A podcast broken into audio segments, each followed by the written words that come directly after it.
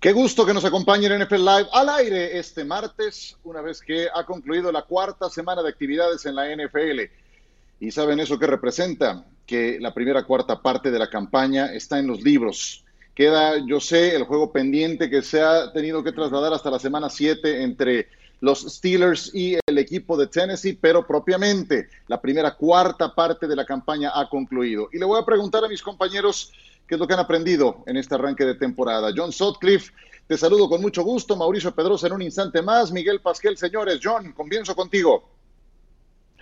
Yo creo que he aprendido que la NFL, con todo y los problemas de los titanes, han hecho un gran esfuerzo, con todo y la pandemia, sin utilizar una burbuja, nos han podido brindar un espectáculo que cada vez eh, se va afinando mucho mejor y también he aprendido que Mauricio Pedrosa, que tanto le pegaba a Aaron Rodgers y no es líder y nomás piensa en él y no lo quiere en el vestidor, pobrecito de Mau. Pues eh, ahí tienes, Mau, éntrale. ¿Cómo estás? ¿Tú qué Buenas tardes a todos. Eh, bueno, yo lo que he aprendido es que John no puede dejar de pensar en mí. Siento que lo lastimé en el alma profundamente con mi comentario sobre su amigui Aaron Rodgers. Hablemos en enero, a ver si John sigue igual de optimista como el día de hoy. Eh, lo que he aprendido es que cuando hablamos de eh, entrenamientos organizados, OTAs, pretemporada, campos de entrenamiento, sirven para algo. La cantidad de lesiones, y no voy a jerarquizar jugadores porque cada lesión para cada jugador le puede cambiar la vida han sido un tema a discutir para la NFL.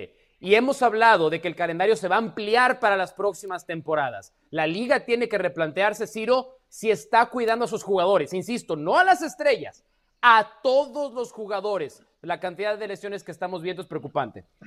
Es dramática, es dramática. Y hay muchas que surgen en jugadas de rutina. Estudiando para el partido de Filadelfia el eh, domingo por la noche me encuentro con la lesión de Dallas Goddard y es una jugada normal fuera para ese partido y otros cuantos más. Miguel Pasquel, ¿tú qué has aprendido? Saludos. Sí, era gusto saludar a los compañeros. Para mí es muy claro, ¿no? Realmente es un reto y muy grande el que tiene la NFL enfrente para poder terminar la temporada como la tiene para como la tienen planeada. Ya el caso, el caso de Tennessee es un ejemplo muy claro que va a ser muy difícil y quede claro, apenas estamos por empezar la semana 5 y ya tuvimos que suspender partidos por esta situación. Creo que va a ser muy difícil que la temporada acabe en diciembre, pero mucho va a ser la disciplina que lleven los equipos y por supuesto todas las organizaciones, porque esto no nomás de los jugadores, todos los que están involucrados en todas las organizaciones.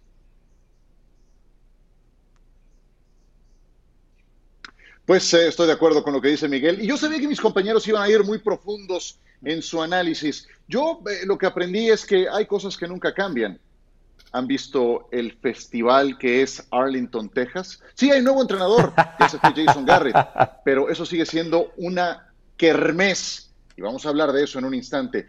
Y también a la buena, lo de los Patriotas. ¿Vieron el plan defensivo que tenía Bill Belichick programado para enfrentar a Pat Mahomes? Sí, ya perdieron dos partidos, uno en Seattle, el otro en Arrowhead.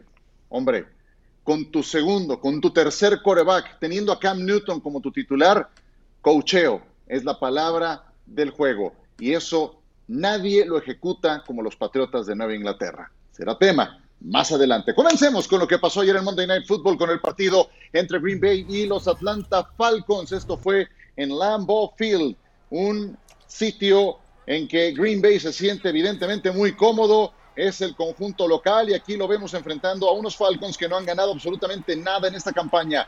Qué gran temporada la de Aaron Jones. Véanlo nada más corriendo por el centro, 23 yardas en la ganancia hasta las 6 de los Falcons y poco después vendría el propio Aaron Rodgers para conectar con Jamal, con eh, Aaron Jones mismo, totalmente desmarcado, John. No, bueno, tuvo una noche espectacular de entre alas cerradas y, y corredores 20 de 20, dos touchdowns. No tenía Lazard, no tenía Devante Adams y encontró la manera de distribuir nuevamente el juego. Parecía que se prendía el equipo de los Falcons después de esa buena jugada defensiva y que frenaban a Jamal Williams en la yarda 1, pero después Matt Ryan pasa incompleto, pero jamás vio Mau a Calvin Ridley solo. No, y de hecho no lo vio en toda la noche. Lo más increíble de la serie ofensiva, 20 jugadas y 10 minutos estaba consumiendo esa serie ofensiva, Ciro, se fueron en blanco. 7 a 3 el marcador en tercera oportunidad y 14. Aaron Rodgers conecta con Robert Tonyan para la anotación. ¿Quién es este Robert Tonyan? Pues eh, la temporada pasada era tercer equipo en la posición de ala cerrada. Hoy detrás de Mercedes Luis es el suplente. Segundo de anotación de Rodgers para Tonyan, un agente libre que llegó al equipo en 2017. Ya hemos visto dos el tercero apareció Tonyan. En total, Michael, fueron cuatro de anotación para Rogers, tres con su ala cerrada. Tres con su ala cerrada, Ciro, que por cierto está disponible en el 99% de las ligas de ESPN en Fantasy. Que nos escriban y que, y que nos avisen quién fue realmente el valiente que lo puso de titular. Los Packers ligan por primera vez desde 1933, cuatro partidos en fila con más de 30 puntos anotados sin entregas de balón. No se puede pedir más. Y lo hicieron lo de anoche sin Davante Adams y sin Allen Lazard, los dos principales receptores de Aaron Rodgers. Pero siempre hay un jugador que destaca por la vía aérea en Green Bay. En la semana 1 fue Davante Adams, en la 2 fue el corredor Aaron Jones, en la 3 fue Allen Lazard y anoche fue Robert Tonian. Mientras tanto, Aaron Rodgers ha tenido un arranque de temporada cercano a la perfección. 1.214 yardas aéreas, 13 de anotación, cero intercepciones hasta el momento, sin sus principales receptores. Cuatro ganados y cero perdidos. Every year has its own challenges, and, and there's always chemistry to be worked out and, team identity that takes takes place throughout the season.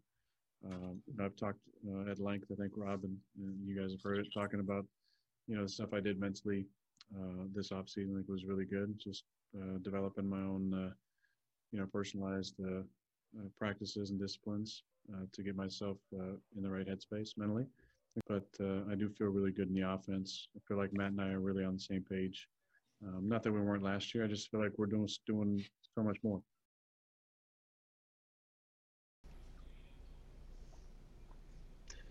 Muy bien, recordemos el draft del 2020 de Green Bay. Yo debo confesar, fui de los que les dio hasta con la cubeta por lo que tomaron. En una gran generación de receptores abiertos no seleccionaron uno solo. Honestamente sigue sin gustarme lo de Jordan Love, al que ni siquiera han activado en los cuatro juegos que van. Ha estado vestido de civil. Pero la realidad es que aunque en este momento no les ha hecho falta, ninguno de estos jugadores ha eh, tenido algún papel, ya no digamos que sea titular, no han jugado. Todos son suplentes y algunos ni siquiera han estado para el día del partido. Bueno, a ver, la valoración de lo que ha hecho el equipo de los Packers en la actual campaña, John, date vuelo, arráncate, aún sin haber tomado receptores abiertos y aún sin que Rodgers haya contado con sus dos principales armas anoche, por ejemplo. Voy a, voy a apuntar todo lo que diga, ¿eh? Voy a apuntar todo lo que diga. Puede ser usado en tu contra. A ver si en diciembre dice lo mismo. Estoy listo, John. Adelante, te escuchamos. Do you want me to speak English or no, you no, don't no, speak lo que English, quieras, man? Con que se te Ah, entienda, con que se te A ver, entienda. Siempre hablan de Belichick, cómo desarrolla sus jugadores. Aaron Rodgers desarrolla sus receptores. Y era un proceso que la Fleur lo habían implementado para este segundo año. Y todo el mundo está entendiendo lo que quieren. Lo he dicho mil veces. Aaron Rodgers, si no hiciste la tarea, si no sabes su- tu ruta, si el miércoles en la junta de, de ofensiva no sabes como receptor qué tienes que hacer, no te voy a hacer caso, no te voy a pelar. Y aquí acabamos de ver cómo todo el mundo está en sincronía. No está Lazard, no está Devante Adams, no todo es Aaron Jones. El mismo Aaron Rodgers lo dijo ayer a Elisa Salters después del partido. Oye, que un reserva tenga 90 yardas y dos touchdowns, pues cre- creo que más o menos estamos encontrando un ritmo.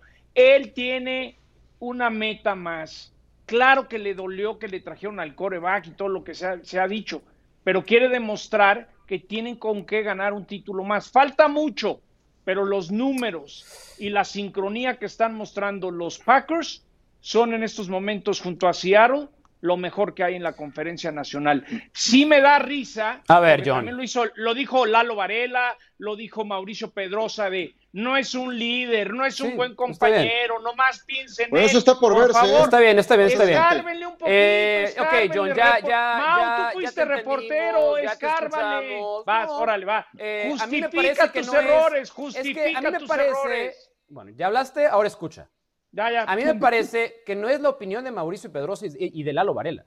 Es de la opinión de los propios jugadores adentro de ese vestidor. Cuando están adentro del vestidor, hay que ser demasiado burro como para criticar a tu coreback en público. Lo que te hemos insistido ad nauseam es que cada vez que salen jugadores de ese vestidor, dicen que Aaron Rodgers no es líder, es egoísta y es un mal compañero. No es Mauricio Pedrosa, No, no, son jugadores No, de los no. Eso es lo Y- y- primero. Y lo segundo. a ver, ¿Qué decían, de, ¿qué segundo, decían de lo Michael Jordan? segundo. ¿Qué Ya. decían de Michael Jordan Lo también? segundo. Sus excompañeros. John, si vas a comparar a Michael Jordan con Aaron Rodgers, por favor, no, No, no, podemos, no. podemos perder la seriedad de este programa. Un anillo. En actitud Segundo es punto. muy similar. Se- no, no, no, no, no, no, John, es que no son similares. No son similares, porque Sí, Jordan sí hacía mejores a sus compañeros. Aaron Ah, y Rodgers, Aaron no. yo no sé, fuera de esta temporada, a qué otros compañeros ha hecho mejores. Y, y voy a rematar con esto para escuchar a Michael también. La temporada pasada, los Packers arrancaron 6-1. Y dijiste lo mismo que estás diciendo hoy. Vamos a esperarnos a noviembre. Vamos a esperarnos a diciembre. A ver si Creo que también igual. eso es prudente. Sí, creo A que ver, también ver, eso es prudente porque el año pasado, cuando se enfrentaron a San Francisco, les pasaron por encima. Eh, otro buen arranque, de acuerdo, pero también es cierto que gente como Greg Jennings y otros que han sido sus compañeros han dicho esa parte de liderazgo que le falta o le ha faltado en el pasado a Aaron Rodgers. Sí, pero no Si le rascó tuvieron que John ahí. traerle- John le rasca donde le conviene, nada más. Si tuvieron Pero que traerle no, yo lo he a visto, un visto. como Jordan Love para que se pusiera las pilas en ese sentido, pues a lo mejor esa era la solución. Miguel, adelante. Es exactamente por ahí, Ciro. Y estoy seguro que le afectó a Aaron Rodgers para bien, porque hace mucho no lo estamos viendo como está jugando ahorita. Ahora, hay que dejar algo en claro, ¿eh? El récord de los, de los equipos contra los que ha jugado Green Bay tiene un récord de 4-12. Ahorita viene cómo va a jugar y los partidos que vienen enfrente. Pero yo estoy de acuerdo, yo, yo estoy de acuerdo con John. Para mí Aaron Rodgers es un gran candidato para ser MVP y por qué no pensar en el Super Bowl Sí, de la forma pero que nadie, está jugando. na- na- nadie dice que no. Nadie dice que no lo sea. Aquí nadie va a venir a demeritar el trabajo de Aaron Rodgers. Es, no tiene sentido ahora hacerlo. resulta no es que ahora ya cambiaste de Pero, opinión. Pero, Mau, estás no, es que yo diciendo nunca he que dicho los que Aaron Rodgers no compañeros sea no un buen coreback.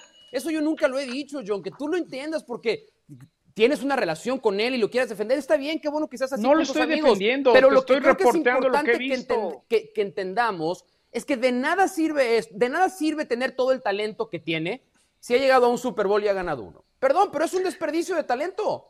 Es un ya- desperdicio de talento. era- llevan 10 años, desperdicio ¿eh? el A ver, coach a ver. Llevan 10 años. No es, Bueno, no es Aaron 10 años, Rodgers, ¿eh? es el coach de los coaches. Bueno, que pero tienes que, no sobreponerte a eso, Michael. Es que no nos Mau, podemos Mau. excusar no siempre. en No, el no, coach. Si eres tan No. bueno, te sobrepones a eso. No, no, no. ¿Y no se ha Mau, sobrepuesto? No, Mau, por favor. no, Eh, por favor. un anillo. Mau, Lo- ¿quién lo- era Devante, ¿quién era Devante Adams antes de que llegue a Green Bay? ¿Quién era Aaron Jones? ¿Cuál nos fue primera selección? Nadie. Por supuesto, el de nivel a Aaron Que con sus compañeros se ha elevado. Que afectó A ver, John, que adelante. McCarthy, que McCarthy se tiró a la maca, que ya no era un entrenador comprometido, Creo que que sigue se había en la maca, ¿eh? conformado.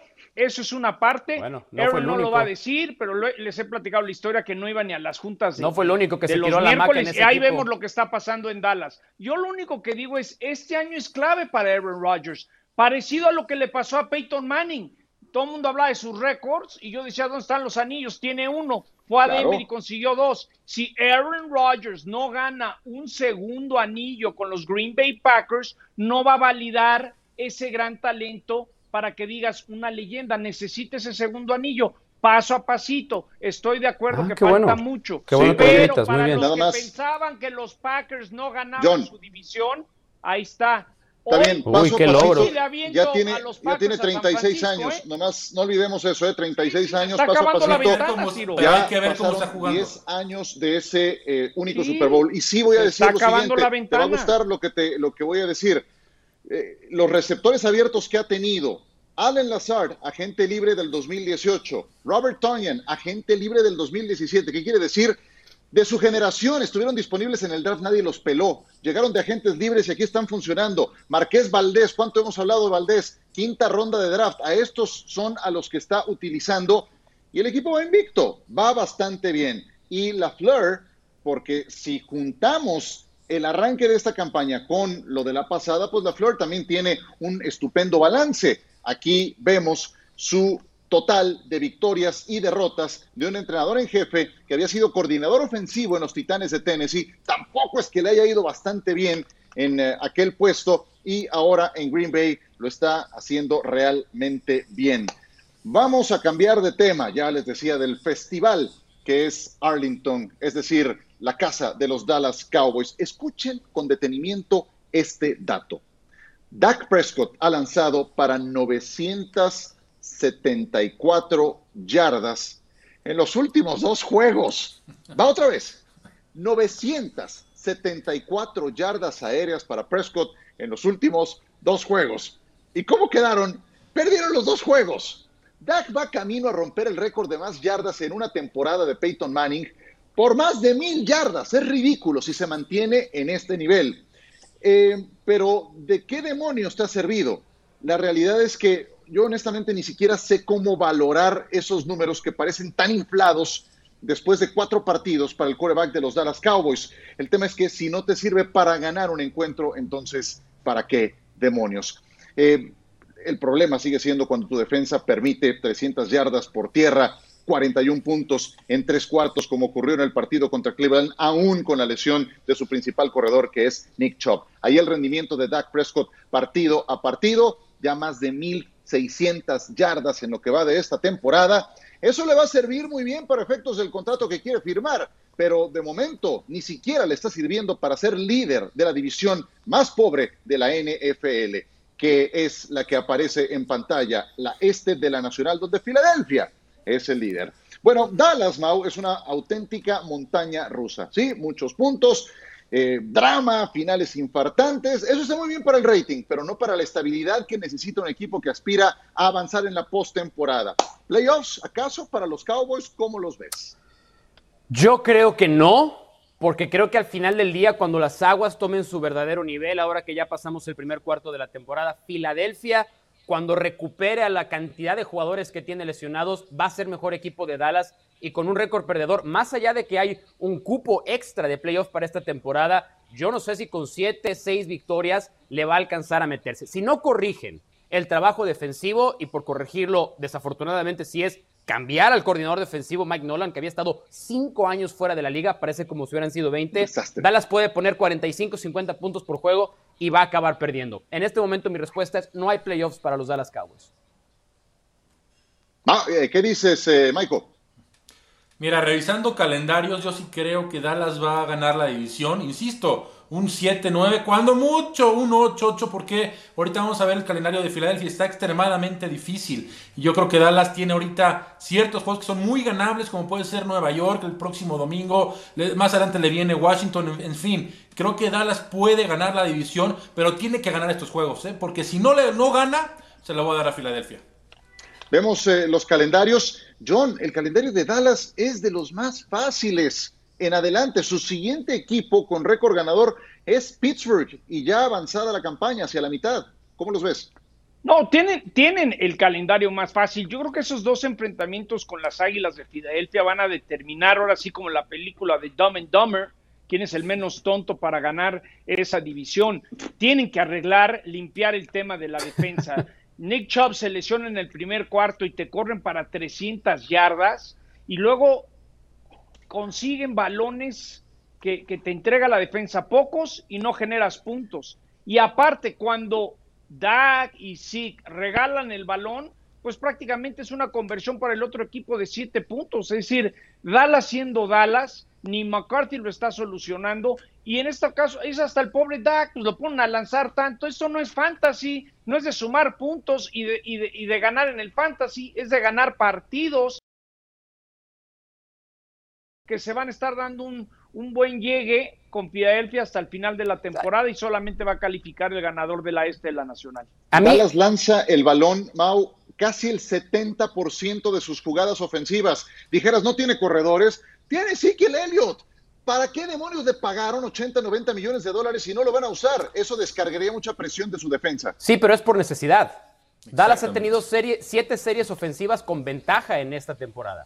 Siete series ofensivas en cuatro partidos no es nada. Entonces, obviamente, Dak Prescott está lanzando un promedio promedio de 50 pases por partido por necesidad. Sí, es, ridículo, es ridículo. entonces, sí, bien por John, por aflojar un poco en la crítica hacia Dak, porque tú revisas el, el roster defensivo de los Cowboys, a DeMarcus Lawrence le pagaron, se acabó. Everson Griffin parece como si nunca hubiera jugado en Minnesota. Eh, Teron Crawford, lo mismo. Su mejor jugador es Aldon Smith, que tenía cuatro años fuera de la liga. Algo no funciona desde el cocheo a los jugadores. Es que ese es el tema, eh, mejorar a la defensiva con esos esquineros, con ese coordinador, con esos entrenadores, se puede mejorar a la defensiva. Vaya, han jugado miserablemente a la defensiva, pero con ese personal pueden jugar mejor. Y Ciro, una baja bien importante. Rod Marinelli se fue con Coach Gruden a Las Vegas. Pensaron que, que Mike Nolan iba a ser la solución.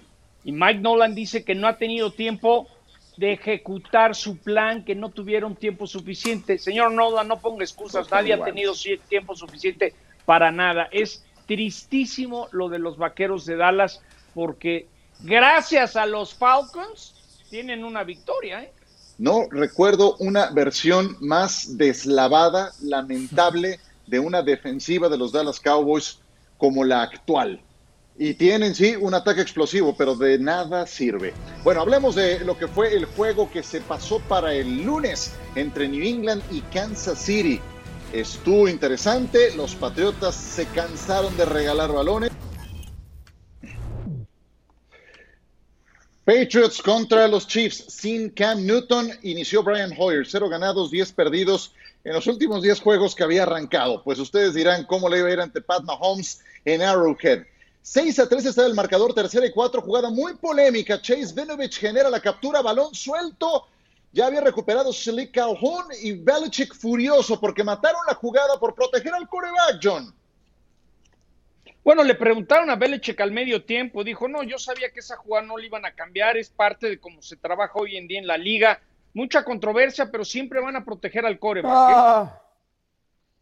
Esto es imperdonable. Brian Hoyer. Está viendo la jugada de, Hoyer. No tenía más tiempos fuera. Exactamente, sí, no tenía más tiempos fuera. Concede la captura. Era para patear un gol de campo y todavía se levanta y pide tiempo fuera. Ahí se le fueron al menos tres puntos a New England. Hoyer, otro regalo. Dentro de la 20 del rival Mauricio se iban más puntos. Sí, no, no, no conforme con eso. Eh, creo que Belichick vio lo suficiente. No puedes perdonar a los Chiefs. Si puedes hacerle daño a los Chiefs, lo tienes que hacer. Obviamente con Tyreek Hill en algún momento te iba a lastimar. Exactamente, y fue hasta el final del tercer cuarto que Kansas City y Mahomes lograron su primera serie ofensiva con un touchdown. Hubo cambio en el coreback, entró Jared Stidham que conectaba este pase de anotación que Nikhil Harris acercaban los Patriots 13 a 10. Nueve minutos por jugarse en el cuarto cuarto, la entrega directa así para McCall Hartman, touchdown en esta jet sweep. Kansas City se iba adelante por 19 a 10. Butker fallaba el punto extra. Pase a las manos de Edelman. Intercepta Tyron Matthew. Regresaba Maiko hasta touchdown.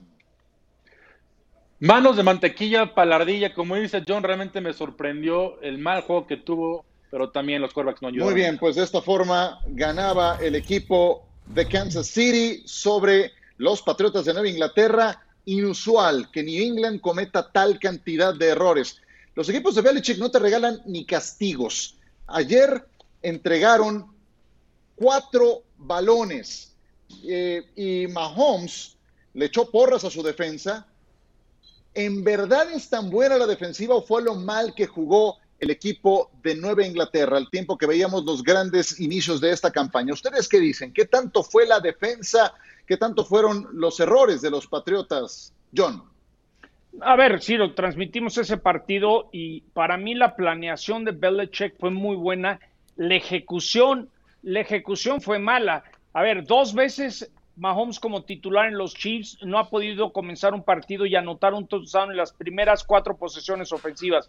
Las dos veces fue contra Nueva Inglaterra. Lo que pasa es que veíamos eh, eh, Hoyer al medio tiempo, la entrega de balón. Ayer comentábamos Ciro con Ramiro, fueron 13 puntos que regaló New England. Y como dice Mao, no le puedes regalar oportunidades nuevas a los Chiefs porque vas a pagar las consecuencias. Muy bien plantado, muy bien puesto en papel lo que quería Belichick, simplemente no supieron ejecutar y sobre todo sus dos corebacks.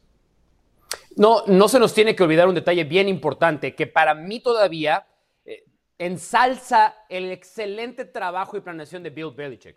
Los Patriots tuvieron que viajar el mismo día del juego con todas las complicaciones que eso representa. Eh, todos los atletas, y creo que en particular los jugadores de fútbol americano, son bestias de costumbres bien arraigadas y el hecho de sacarlos de esa rutina, el rendimiento en el terreno de juego, evidentemente iba a en algún punto pasarle factura. Pero yo sí creo que fue una demostración más, porque tenemos esta, esta, idea de que Belichick te quita lo que mejor haces. Pero en el caso de los Chiefs, ¿qué va a hacer? ¿Vas a quitarle a, Edward Seller? ¿Vas a quitarle a Kelsey? ¿Vas a quitarle a... Le quitó a todos. Se los quitó a todos en algún punto del juego. Sí creo que hoy tenemos que reconocer que si Cam Newton hubiera jugado ese partido, Ciro, ¿quién sabe de qué resultado estaríamos hablando el martes en la mañana? Esa es una pregunta que nos hicimos en la transmisión. ¿Qué hubiera pasado con Cam Newton? Porque fue, Mike, un plan de juego totalmente diferente. Y, súper conservador. Porque ¿quién tienes de quarterback? A Brian pues Hoyer. imagínate. Y realmente por eso la defensiva de Kansas hizo lo que hizo, ¿no? Las capturas, los balones sueltos, eh, la intercepción a touchdown, ahí fue culpa de Evan, pero en fin. Pero lo que dice Mau es muy cierto, ¿no? Realmente no, creo que todavía no valoramos lo genio que puede ser Bill Belichick. Ok, hablamos, sí, tenía por muchos años al mejor quarterback de la historia, Tom Brady. Pero ahorita con Brian Hoyer y con Steedman estuvo cerca, y que quede claro, ¿eh? El marcador es muy engañoso, estuvo cerca de ganarle a los Chiefs.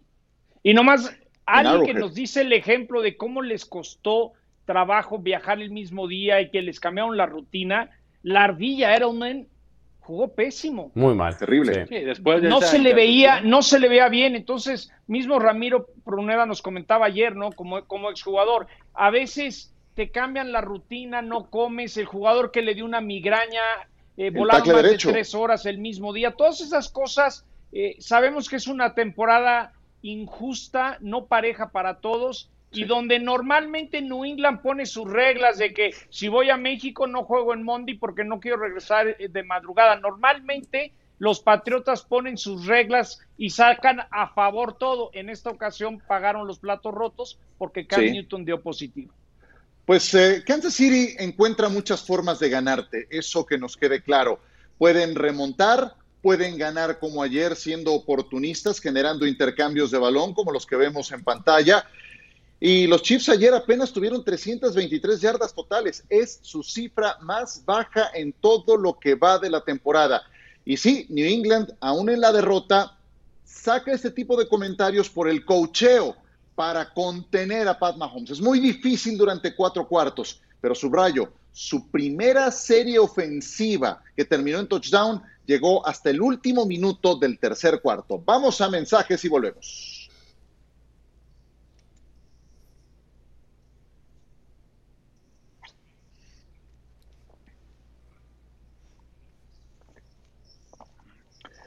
Esta noticia ayer la comentamos aquí mismo en NFL Live, acababa de ocurrir, Bill O'Brien fue despedido, deja los puestos de head coach y de gerente general. Ese afán de controlarlo todo, pues sí, lo, lo ha podido hacer Bill Belichick, pero cuando lo han intentado otros no le ha funcionado. Y O'Brien es justamente discípulo de Belichick. Deja a los Texans por primera vez desde el 2008 sin victorias en sus cuatro primeros partidos. En los últimos dos años dio al traste, la verdad, con un equipo que era sólido. Se fueron Tyron Matthew, este vía agencia libre, Jadavion Clowney y también el receptor abierto de Andrew Hopkins. ¿Y que obtuvieron a cambio de Clowney y de Hopkins? Y lo que es peor todavía, para el draft del 2021 no tienen selección ni de primera ni de segunda rondas por los pagos para traer a Laramie Tunsil y a Kenny Stills. En pantalla algo de lo que deja en su gestión perdió también una ventaja de 24 a 0 ante los Chiefs en la postemporada y, esa ventaja de 24 puntos que tenía la terminó no solamente perdiendo el encuentro, perdió por más de 20. Primera vez en la historia que ocurre algo semejante en los playoffs. En fin, los Texans serán entonces, Miguel, mejores ahora que se fue el señor O'Brien o no? Es difícil, si lo que puedan ser peores. Yo creo que Romo Crennel de alguna manera les va a inyectar más motivación, porque insisto, más malos no pueden ser. Tienen el talento. De Sean Watson a mí se me hace un buen coreback. Tiene quarterback, simplemente, claro. eh, por eso, pero ¿qué receptores tiene? Will Fuller se la vive lastimado. Dudo que termine la temporada. Jamás en su corta carrera terminar una temporada. David Johnson, como lo decía ayer, no ha sido lo esperado. Sí creo que van a mejorar, pero no creo que les alcance mucho. Ganarán Oye. cinco o seis juegos cuando mucho. ¿Sabes, sabes qué, Michael? le, saca, Yo- le saca agua a las piedras Rogers, ¿eh? acabamos de hablar de él. Le Sí. saca agua a las piedras Rogers. Sí, Mau. Eh, eh, yo sí creo que pueden ser peores. Yo totalmente creo que pueden ser peores. Este es un Pero equipo que lo 0-4 más, menos- ¿cómo eres peor? Es ¿Cómo que tienes que tomar 0-4? toda la muestra, toda la muestra de los años con Bill O'Brien. Este era un equipo que por lo menos llegaba a playoff. Ya después era, era siempre el partido de ESPN, ¿no? Porque pues, era el menos atractivo de todos que le dejaban. a- ¿Qué pasó? La NFL A Unidos. Perdón, Qué mala no, onda, ¿eh? La verdad, la verdad, no vamos a esconder. Eh, pero sí se puede ser peor porque están comprometidas sus elecciones colegiales altas de los próximos años. Entonces, Deshaun Watson va a voltear en algún punto y va a decir, va a perder a sus mejores jugadores por temas de salarios y no van a poder reclutar jugadores jóvenes que vengan a ayudarle. Entonces, si Houston era el segundo o tercer mejor equipo de esa división, a ver si no acaba siendo el cuarto equipo en esa división en los próximos tres o cuatro años. Oye, porque el calendario, John, tampoco es que se componga tanto. John, enfrentaron a Kansas City, a Baltimore, luego les tocó Pittsburgh, ahora Minnesota, estuvo bravísimo el arranque, pero les viene Jacksonville y luego Tennessee y Green Bay, entonces fácil no se pone. ¿Sabes qué pasa? Esto yo le echo mucha de la culpa a Carl McNair, el, el que heredó la franquicia de los Tejanos. Cuando el señor McNair estaba enfermo, eh, querían ganar a como fuera, que pudiera vivir un, un triunfo de un trofeo Lombardi. Fue cuando le dieron los 70 millones a Brock Osweiler y falleció el dueño, Carl McNair, que fue el que lo despidió ayer. Le dio todo, lo hizo gerente general, le entregó las llaves completas de la franquicia a O'Brien y no le resultó más de siete temporadas, la marca es 52, 48 y las divisiones que ha ganado, no le funcionó darle todo el poder. Y Romeo Crennel con sus cinco anillos y su gran carrera, también lo tienen que echar fuera, es parte del cambio. Es decir, ya si vas a limpiar la casa, tiene que ser un cambio radical, porque muchos head coaches van a querer esa posición por una simple razón. Hay coreback. De Eso. Sean Watson es un muy buen coreback. ¿Hay con qué? Cambio. Hay, hay que limpiar No todo. sufras, no sufras, John, no sufras. No, es que a eso, yo con eso iba a rematar. Van 0-4 y eso que tienen coreback. Sí, Tienen sí. a. Watson, que es un talento especial, lo demostró desde que estuvo en colegial. Bueno, eh, ya le tocó muy temprano. La, la realidad es que eh, aquí no es como en la Liga MX, que en la, en la jornada No. 2 cesan al técnico. Eh, esto pasa muy pocas veces. Jornada 4, para afuera el entrenador, que además era gerente general. ¿Qué otros entrenadores están en la silla caliente? Porque también la presión por ganar partidos se puede acentuar en algunos frentes. A ver, este yo no estoy tan de acuerdo. Matt Nagy, a ver, el head coach de los Bears, empezaron tres ganados, cero perdidos. Sí, tomó la decisión de sentar a Mitch Trubisky, pero tampoco estaba jugando tan bien. Mandó a Nick Foles y creo que se vio peor todavía ahora que abrió contra Indianapolis, que ojo, Indianapolis es un muy buen equipo, la defensa es realmente competitiva. Dan Quinn, en las semanas 2 y 3 de la presente campaña, los Falcons se convirtieron en el primer equipo en la historia de la liga en desperdiciar en semanas consecutivas ventajas de 15 puntos en el último cuarto. Ayer, ayer ya no lo hicieron dramático, ayer simplemente no le dieron competencia a los Packers y Adam Gase, este es mi favorito. Los Jets han tenido un pésimo inicio de campaña, tan solo han conseguido cinco victorias, perdón, siete victorias en 20 juegos que lleva al frente de Nueva York. Y, y lo más curioso es que Gase o a Gase lo venden como un genio ofensivo y la ofensiva de los Jets es de las peores de la liga. A ver, ¿quién es el siguiente y a quién le darían una oportunidad? John. Para mí el siguiente debe ser Nagy, porque todo esto que trajo a Nick Foles ¿Ah? y lo puso a Trubisky es para cuidar su chamba y aparte ahí tendría que echarse el 2 por 1.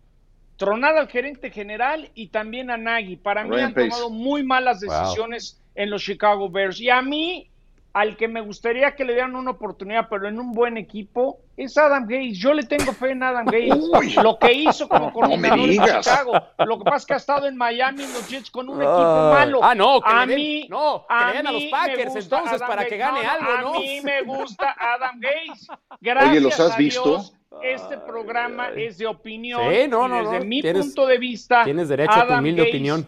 Es un buen head coach, simplemente ha estado en equipos muy malos. Sí, no. Pues él ha ayudado mucho que digamos, ¿eh? A yo ver, quiero dale, ver a qué coach, le, o sea, a qué coach le dicen, oye, ten este equipazo, maestro, ¿no? Este, te vamos a dar la oportunidad. No de hay. Ferrari. No, no, No hay. Obviamente todos Eso no empiezan en equipos malos, John. Em, Ciro, No, no, lo- pero hay de malos a malos. Sí, que- no, de acuerdo. Eh, creo que Nagy tiene que, tiene que ser salvado. Nagy es un excelente entrenador en jefe. Para mí hay un punto básico en todo esto, una, una ecuación necesaria que es relación con los jugadores. ¿Cómo ven los jugadores a su entrenador? Y Matt Nagy tiene al vestidor. Matt Nagy tiene a sus jugadores de su lado. Evidentemente no es culpa de Matt Nagy que Mitchell Trubisky haya sido seleccionado tan alto como fue. Y, a ver, si estás 3-0 y cambias al coreback, creo que el mensaje es clarísimo, pero para mí es un cuate bien capaz y lo demostró junto a Andy Reid. Yo sí creo que Adam Gates ya demostró que no puede ser entrenador en jefe porque sus relaciones con los jugadores siempre terminan rotas. Y eso es fundamental en este trabajo. Si eres incapaz de tender esos puentes con los jugadores, te va a ir fatal en un buen o en un mal equipo. Gates para mí es el próximo que se tendría que ir. Sí, yo también creo que Gates. Eh, ¿Qué me dices, Michael? ¿A quién salvas y a quién truenas? Yo salvo a Dan Quinn. Entiendo que cómo ha tirado partidos que literal en la bolsa los tenía empezando por el Super Bowl contra los Patriotas. Pero bueno, eh, lo que estamos viendo fuera del partido de ayer es un equipo que compite. Le falta simplemente cerrar, le falta constancia a ese equipo. Y por supuesto, mucho tiene que ver el coach. Pero mientras tenga un equipo competitivo, a diferencia de Gaze, por supuesto lo dejaría. Y por supuesto, Adam Gaze sí le daría, hace mucho le hubiera dado las gracias. Heredó un quarterback, eh, fue tercera selección general, mucho potencial como Sam Darnold y al contrario, año tras año que vemos a, a Sam Darnold, va para abajo, va para abajo, contrató a Livion Bell, también ha sido un caos, en fin, los Él Jets no quería para mí van eh, por bueno. Trevor Lawrence, Oye, Trevor Lawrence a Darnold, los Jets.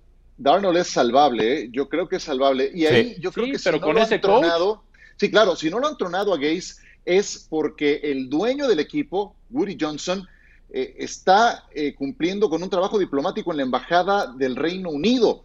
Entonces, pues yo no sé si, si no quiera gestionarlo a la distancia o tomar semejante decisión eh, desde allá, qué sé yo, pero, pero eh, se está tardando. Y eso que no lleva mucho tiempo Adam Gates. Es un desastre el equipo de los Jets y por supuesto que creo que es el siguiente en la línea. Bueno, vámonos a mensajes. Tenemos mucho más.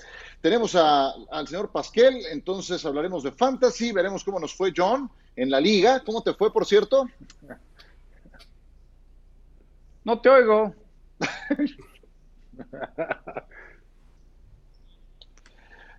Tenemos el top 10 de esta jornada. Vamos a comenzar con Teddy Bridgewater.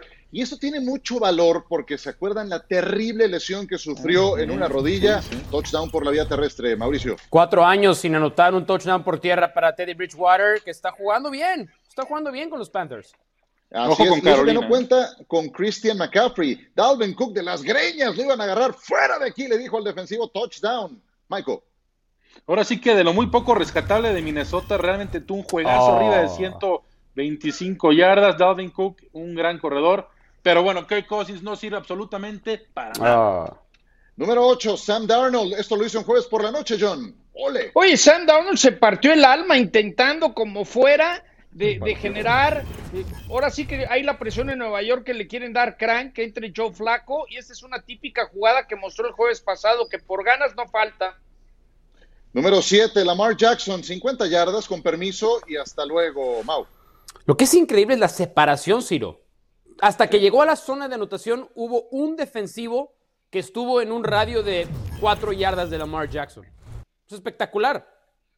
Sí, sí, sí. Eh, eh, corriendo este equipo es una bestia, pero lanzando es donde dejan mucho que desear. Y corriendo, bueno, para bestias vean nada más. Ahora el Beckham Jr. iba a perder 15 yardas y terminó anotando un touchdown también de 50. ¿Y por qué no lo mandaron para afuera? A ver, ¿no sabes que como defensivo la línea lateral puede ser tu amiga?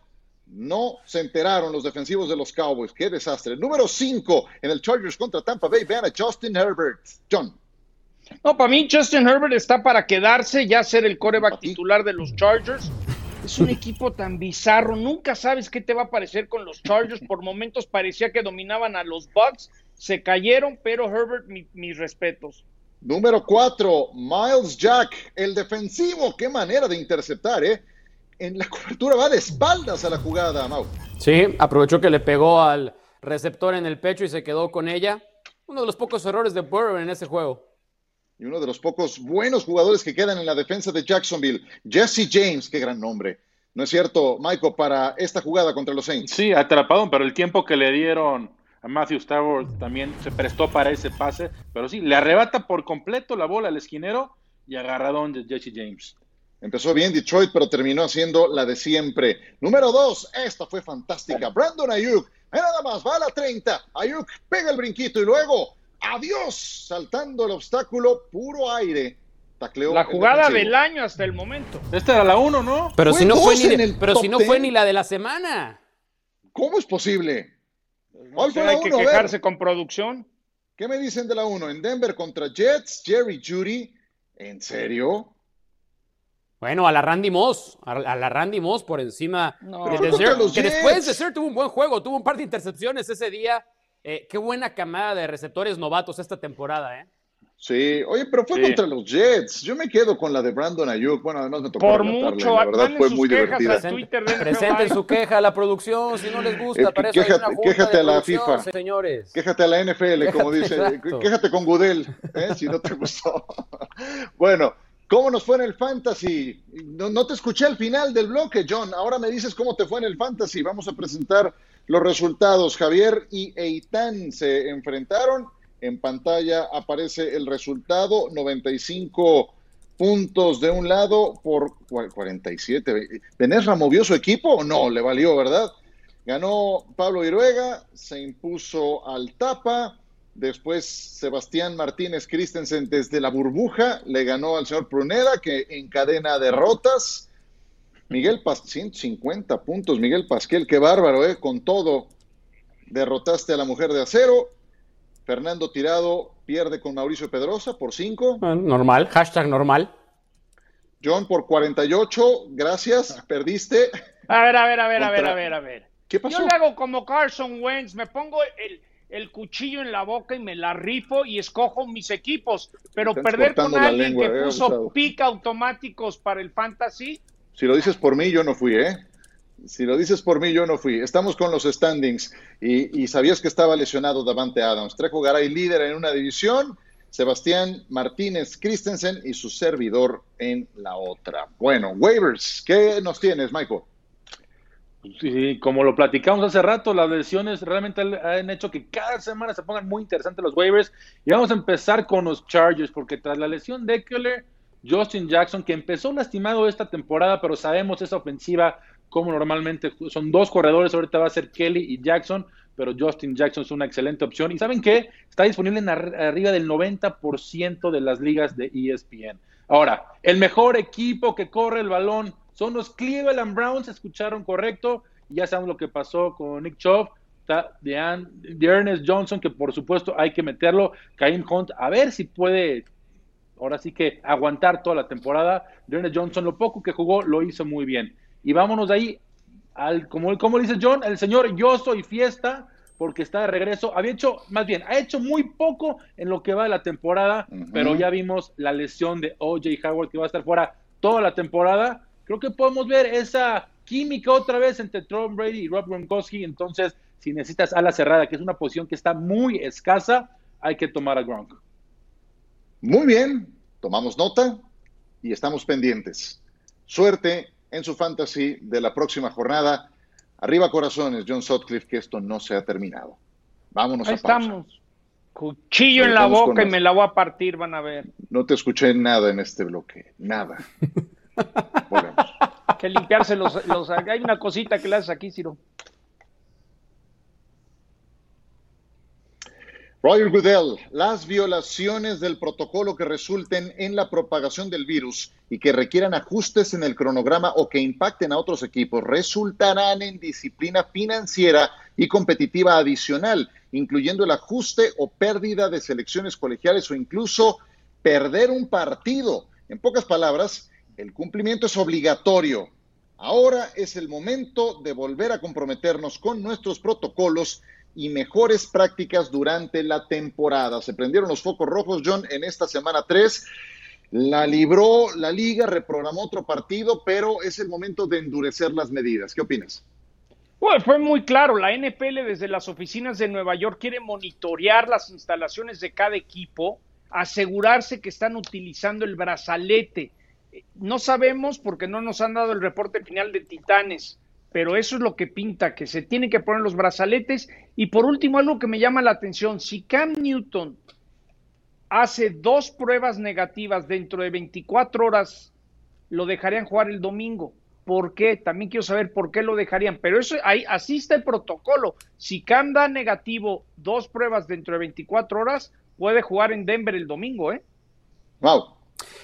A mí me da la sensación de que la NFL sigue aprendiendo sobre la marcha. Tú puedes tener mil escenarios posibles para tratar de saber qué hacer en cada caso pero hasta que no lo vives en una situación como esta, nos damos cuenta si la NFL estaba lista o no. Yo creo que la NFL pensaba que esto le podía pasar llegando a la semana 10, 12, no tan rápido, y por eso creo que todavía vemos malabarear un poco a la liga en las decisiones que está tomando.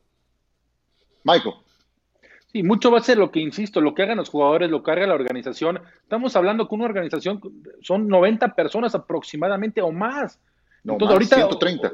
bueno, 130, 130. Entonces, estamos hablando de miles de personas que con que una afecte a la organización, pues bueno, pues se pueden llegar a cancelar muchos partidos. Ahorita, digo, fue la suerte de que Cam Newton, que fue jueves, viernes cuando salió positivo, ¿no? Pero ¿qué hubiera pasado si hubiera sido el sábado?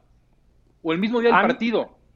A mí me gustaría ver una cosa, una cosa solamente, que el sindicato acceda a que el brazalete se lo pongan las 24 horas del día. Otra cosa lo que tendría eso el es lo que me gustaría, porque la burbuja, la burbuja por equipo creo que ese paso todavía no lo van a dar. No, no lo van a dar todavía, pero yo no dudaría que pudiera estar dentro de las alternativas y para eso tendrían que convencer al sindicato, es decir, hacer 32 burbujas que estuvieran concentrados en un hotel y es hotel, campo de entrenamiento y de regreso y para cuando tienes tu compromiso. Creo que puede llegar un momento en que esa sea la forma de salvar la temporada, pero no ha llegado todavía ese instante. En fin, seguimos con más. Nos vamos, se acabaron los temas, pero aquí los esperamos mañana en NFL Live. Gracias, señores, que la pasen bien.